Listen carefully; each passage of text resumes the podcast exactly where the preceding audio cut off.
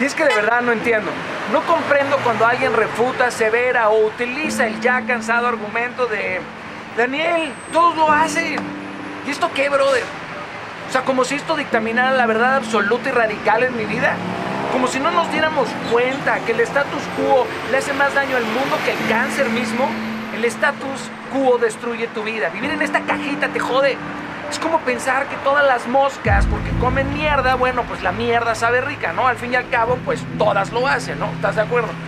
No comprendo. Esto de si parece, si es, si no parece, no es. Es neta. O sea, Gandhi no parece superhéroe y es superhéroe. Los virus no parecían superestrellas y son superestrellas. Jesús, Jesús, Jesús fue carpintero, fue rey, perdón, es rey. Me doy a entender con mi punto, es que la mayoría está en el negocio del deber ser o del parecer ser, ¿no? Si no parece, no es. Y si parece, sí es. Si parece artista, sí es. Si parece ingeniero, sí es. Si parece... No, así no es la vida. O sea, nadie, nadie puede sostener de verdad algo que no es durante toda su vida, porque tarde o temprano se te van a ver los hilos, güey. Muchos, muchos creen en las estadísticas con absolutismo y ojo, yo no digo que no marquen una tendencia, pero no podemos resumir el empuje, los sueños, los deseos, los talentos, un mercado, una compañía, una estrategia únicamente con las estadísticas, por la data, únicamente porque todo el mundo lo está haciendo, porque esa es la tendencia, porque si todos lo hacen está bien, hagamos eso, no, me rehuso. Hay quienes crean una tendencia y hay quienes solamente siguen una tendencia. Hay quienes, hay quienes siguen una moda, pero hay otros que crean una moda.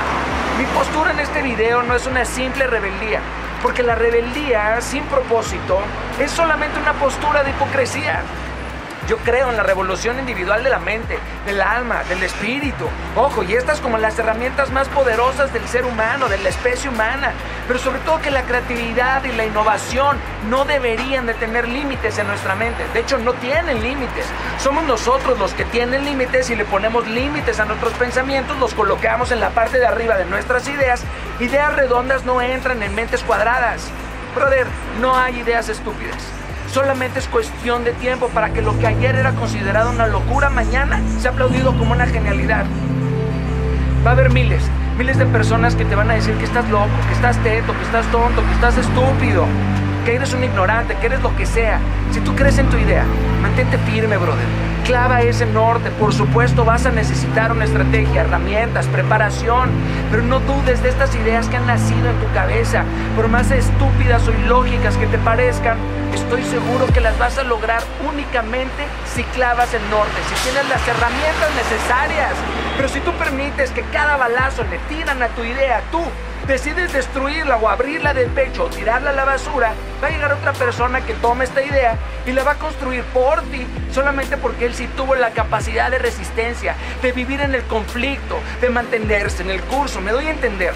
Hoy las empresas, las personas deberían de estar enfocados en competir contra ellos mismos, de no prepararse hoy las empresas, los empleados, las personas actualmente en una constante innovación de su propia preparación emocional y espiritual. Todos estos equipos de alto rendimiento que tú conoces muy pronto van a ser arrasadas por otras compañías o otras personas que sí están invirtiendo en su preparación emocional, mental y espiritual, brother. No nada más en la profesional. No sirve de nada tener la teoría si no tienes la capacidad emocional y espiritual de sostener todo este aprendizaje. Si tan solo este país invirtiera lo que se invierte en otras estupideces y pusiéramos este dinero en la educación cívica, en la educación de los jóvenes, en la educación de clases de autoestima, de dominio, de enfoque, de visión, de disciplina, de orden, carajo. Estas cosas son fundamentales para el cableado humano, las ciencias humanas, la ciencia de la felicidad. México. México sería otro país. Brother, tú serías otro país. Hoy únicamente el 4% de los jóvenes está cursando una carrera que tiene que ver con el cableado humano, con las ciencias humanas. Y después nos preguntamos por qué México tiene una pata rota en la sociedad. Claro, les enseñan a ser jefes, pero nadie les enseña a ser líderes. Nadie les enseña a ser mentores. Nadie les enseña a liderarse a ellos mismos. Conquistan compañías y no se conquistan a ellos. Sacan dinero, pero no saben sostener el dinero. Viven en la miseria mental y espiritual. Coño, hacer dinero es extremadamente fácil, brother. Pero mantener una familia, un matrimonio, una amistad, algo equilibrado, una sana autoestima, ese es el próximo reto del milenio. Ya lo verás.